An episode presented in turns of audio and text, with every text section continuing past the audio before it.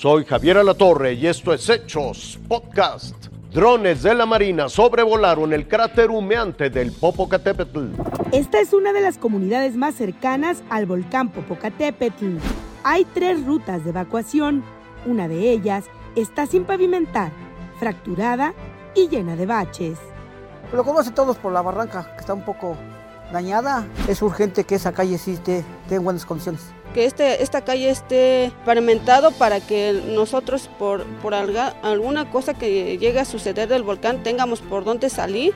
En un escenario hipotético, si el semáforo de alerta volcánica pasara a rojo fase 1, serían seis comunidades de tres municipios de Puebla las que tendrían que ser desalojadas.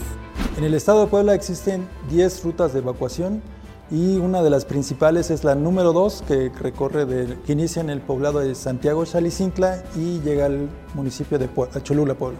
De Santiago Salicintla a Cholula, donde se ubica el albergue principal, es necesario recorrer 26 kilómetros. El tiempo de traslado en vehículo podría ser en promedio de 60 minutos o más. La carretera sería la del Paso de Cortés. Sí, mire, la carretera, como ustedes se darán cuenta, es una carretera de dos carriles que en, un tema de evacuación de este tipo es, son los, el límite de velocidad son los 40 kilómetros por hora. Tan solo en Santiago Xalitzintla habitan 2.700 personas. La mayoría no cuenta con automóvil. Tenemos eh, hasta el momento más de 140 vehículos destinados para evacuar a la población de las poblaciones más aledañas del volcán.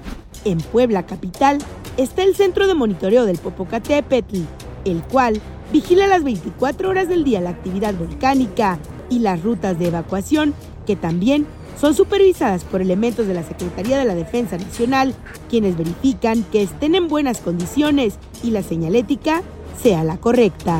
Para verificar las condiciones del cráter, este jueves, personal de la Marina realiza un sobrevuelo con drones.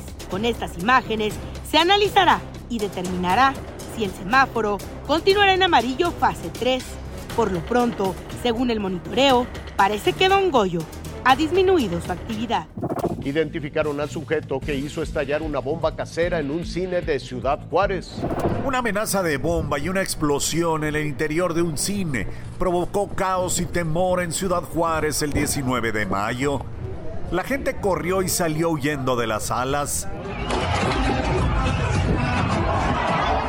Casi una semana, las autoridades buscan al supuesto responsable. Esta es la persona que señalamos como probable responsable.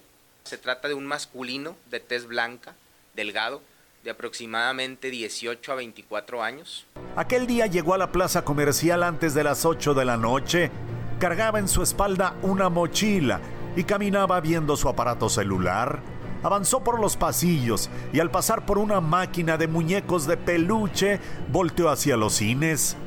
Pasada las 8 entraba a los baños a preparar las bombas. Ahí se aprecia su sudadera, el cubrebocas y parte de su rostro. Después de las 9 de la noche, se le ve abandonar la plaza, ya sin la mochila, donde cargaba los explosivos. Solo uno detonó en el cine, los otros tres fueron asegurados. Pero el 14 de abril también dejó una bomba en los pasillos de la plaza.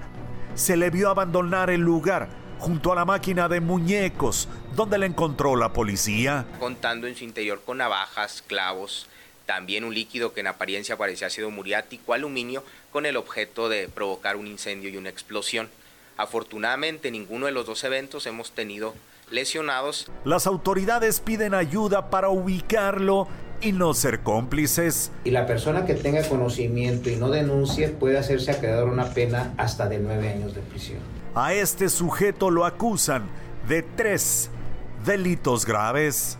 Los ataques a la paz pública, daños que se han originado con el incendio de estos objetos y un delito federal como lo pudiera ser el terrorismo también implicaría penas de hasta 40 años de prisión. Reinaldo Lar, Frase Informativa Azteca.